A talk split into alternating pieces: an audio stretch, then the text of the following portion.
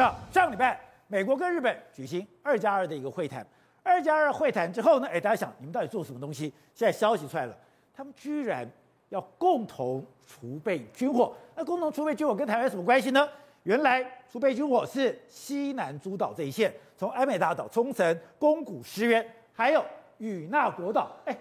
那不就都在台湾旁边吗？没有错，美军把军火藏在石石垣岛或与那国岛的时候，请问是救台湾还是救日本？这当然是救台湾嘛。与那族与那国岛距离台湾只有一百零八公里哎。但美日二加二会谈中，他们谈一个很大的重点，说如果今天日本各地有事的时候呢，我们要去哪里拿这个军火？武器库在哪里？而且他谈各地有事的时候，他包含哦，靠近台湾哦，周遭有事，他们发生什么事？怎么弄军火？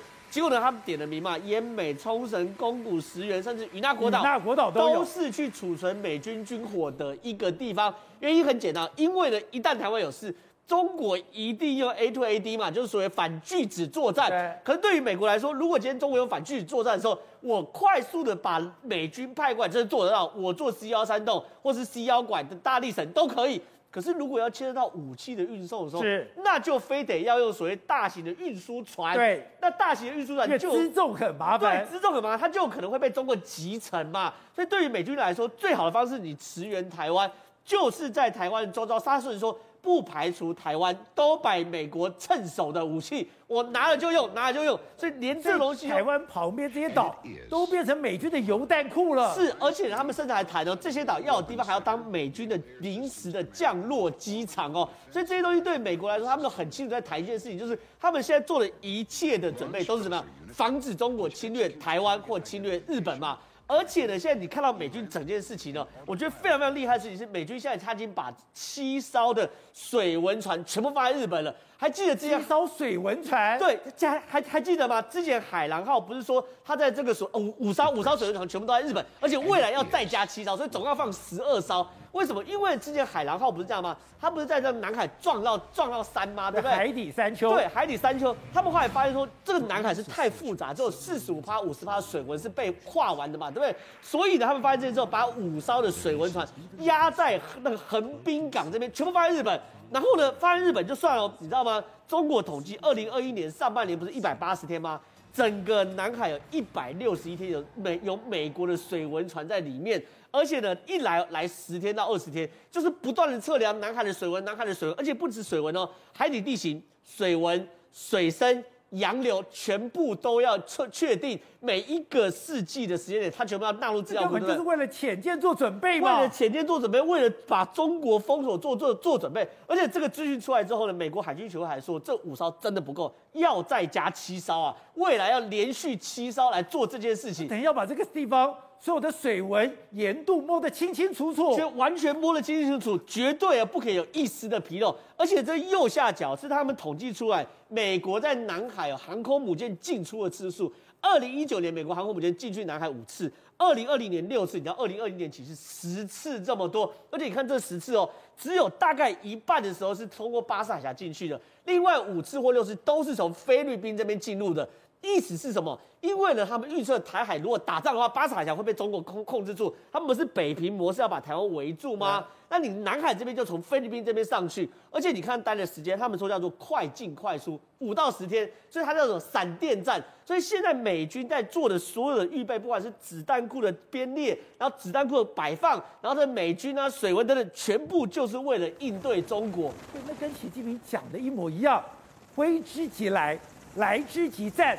战之必胜，那不就老美现在做的吗？老美现在做真的是这样，而且快进快出，四到五天进去，然后就出来，进去就出来。而且呢，你知道吗？他们现在不是很厉、很很有、很很有继续的把美军航空母舰上面的飞机全部换穿成 F 三十五 C 吗？对不对？原因很简单，因为它作战半径一千公里。如果作战半径一千公里的话，美军航母未来不用进到南海，它在菲律宾的右边菲律宾海就可以派那个派 F 三十五 C。越过菲律宾来驰援南海这边，而南海这里面干嘛？滨海作战舰跟两栖攻击舰这种小吨位的舰在这边就可以。所以美军其实在整个第一岛链已经完全布置好了。而且呢，现在卡尔文森号跟艾塞克斯号不是在南海军做所谓协同作战吗？协同作战都很清楚。我我们前两天有跟大家报报告嘛，卡尔文森号跟艾塞克斯号他们是一起往南海汇合，对不对？会合过程中呢，艾塞克斯号还这个秀肌肉嘛，拍一张照片，有这个鱼鹰直升机啊等等的照片。结果呢，现在确实他们竟然在南海去做所谓协同的作战，然后呢才去做编队，而且是夺岛类似的组的演习。这东西呢，其实也给中国非常非常大的压力嘛。可是呢，就是他们非常故意，他们就在永暑礁。永暑礁对中国来讲，那叫定海神针，是他们一个最重要的岛屿。没有错，所以呢，他们就在永暑礁这边去做所谓夺岛状况之下的话，如果未来再把你看，就是他们拍拍的照片嘛。所以如果真的可以把永暑礁打下来的话，那这个东西，美国也在也在做军演，而且毫不掩饰。所以整套可以看到，美国从日本的西南诸岛到台湾，到南海这边的水文，到他们美军跟所美军航空母舰跟所谓两栖突击舰的前行攻击。都在做所谓的预演的时候，我认为美军已经准备好。不是，《天下杂志》做了一个调查，就是有六成的台湾人相信说，如果台湾真的有事的话，美国会派兵会来保护我们。为什么有这样的信心？哎，第一个，地缘政治我们的位置；第二个，就是我们有台积电。而台积电现在有多抢手呢？有一个例子，AMD 现在涨价，就是因为我用了台积电的晶片，因为台积电的晶片大涨价，我只能涨价。而且你讲涨价就没人买了，对不对？没有。涨价照样供不应求，真的，而且是那种直接喊出什么呢？喊出说 take it or leave it，卖卖不的卖，阿摩罗的抬的算啊，完全不在乎，你知道吗？完全不认为说他东西卖不出去，而且他讲的非常直白哦，他说我们这个供货期哦，其实根本不给你压供货期，你呢能现在有货，你要买就赶快买，不来的话，你什么时候下次有货到都还不知道，他其实是非常强势的。等一下，他们也太嚣张了吧？他们居然讲 take it or leave it。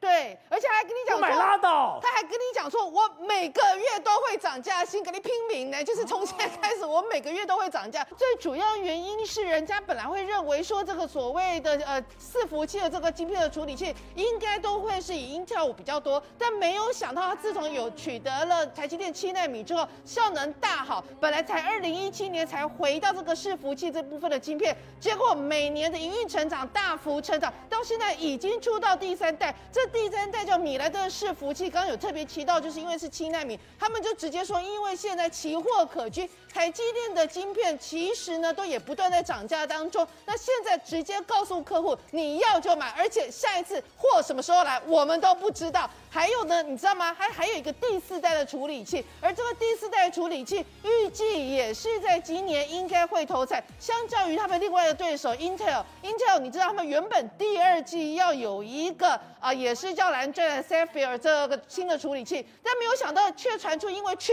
货的问题，所以导致他现在说啊，不好意思，我们现在可能第二季出不来了，我们可能要往后挪。所以这两相呃相比之下，你就会发现这个，因为我们之前有提。到 AMD，他本来想要转单给三星，但后来发现三星真的让他们太失望了，因此他的重兵加码在台积电这个部分。台积电一旦涨价，它也就跟着在涨价。那除了刚刚提到这个部分之外，台积电涨价是连对苹果的库克他都要涨价。他都涨哦，这个是有也有人说这是为什么？今天台积电竟然是直攻直攻到已经是历史新的天价，而且更厉害一件事情，你知道吗？现在整个台积电的市值已经正式超越了 NVIDIA 了，已经变成是全球半导体的龙头。本来师聪哥在上周在讲，他大胆预测两周之内会达阵，没有想到短短一周之内就已经达阵。就我们黄半仙今天没来，但是你从这个情况，你就会知道说，真的，他这一次是跟涨价是什么？是四纳米的。为什么呢？因为最主要原因是因为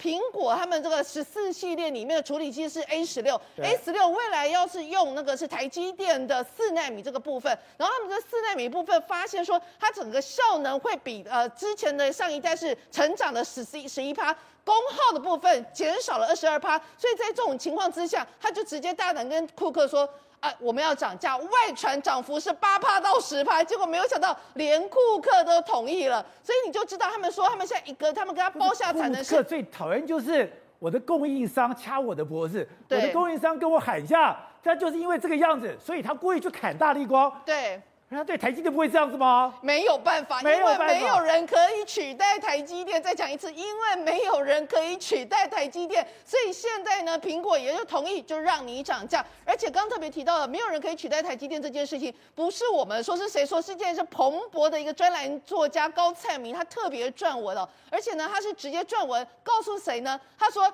：“Dear rivals, TSMC can and will outspend you all。”什么意思呢？意思就是说我跟你讲啊，这个台。机电他们一年要砸四百到四百四十亿美金，在他所有的相关的那个呃投投就是扩建厂这个部分，他这个金额是远超过你们其他的三星啊或其他的一些公司，他甚至直接呛三星什么？他说哦，没错，你们三星的资本支出看起来也很高，但不好意思哦，你们的你们的资本支出主要是放在台积电都懒得生产的低润晶片的，所以意思就是说你们真的是连台积电的。小毛都还跟不上，那现在他们就是说，今年呢，他们主要资本支出不是刚刚提到四百到四百四十亿吗？其中有七成到八成要布局在二纳米、三纳米、五纳米、七纳米这些先进制程，就连光照这个部分也会有其他的相关的投资，所以等于是一路领先。那刚提到了就是说，哎。呃，那个高明高彩明不是笑他吗？你们其他的对手根本就不是台积电的对手。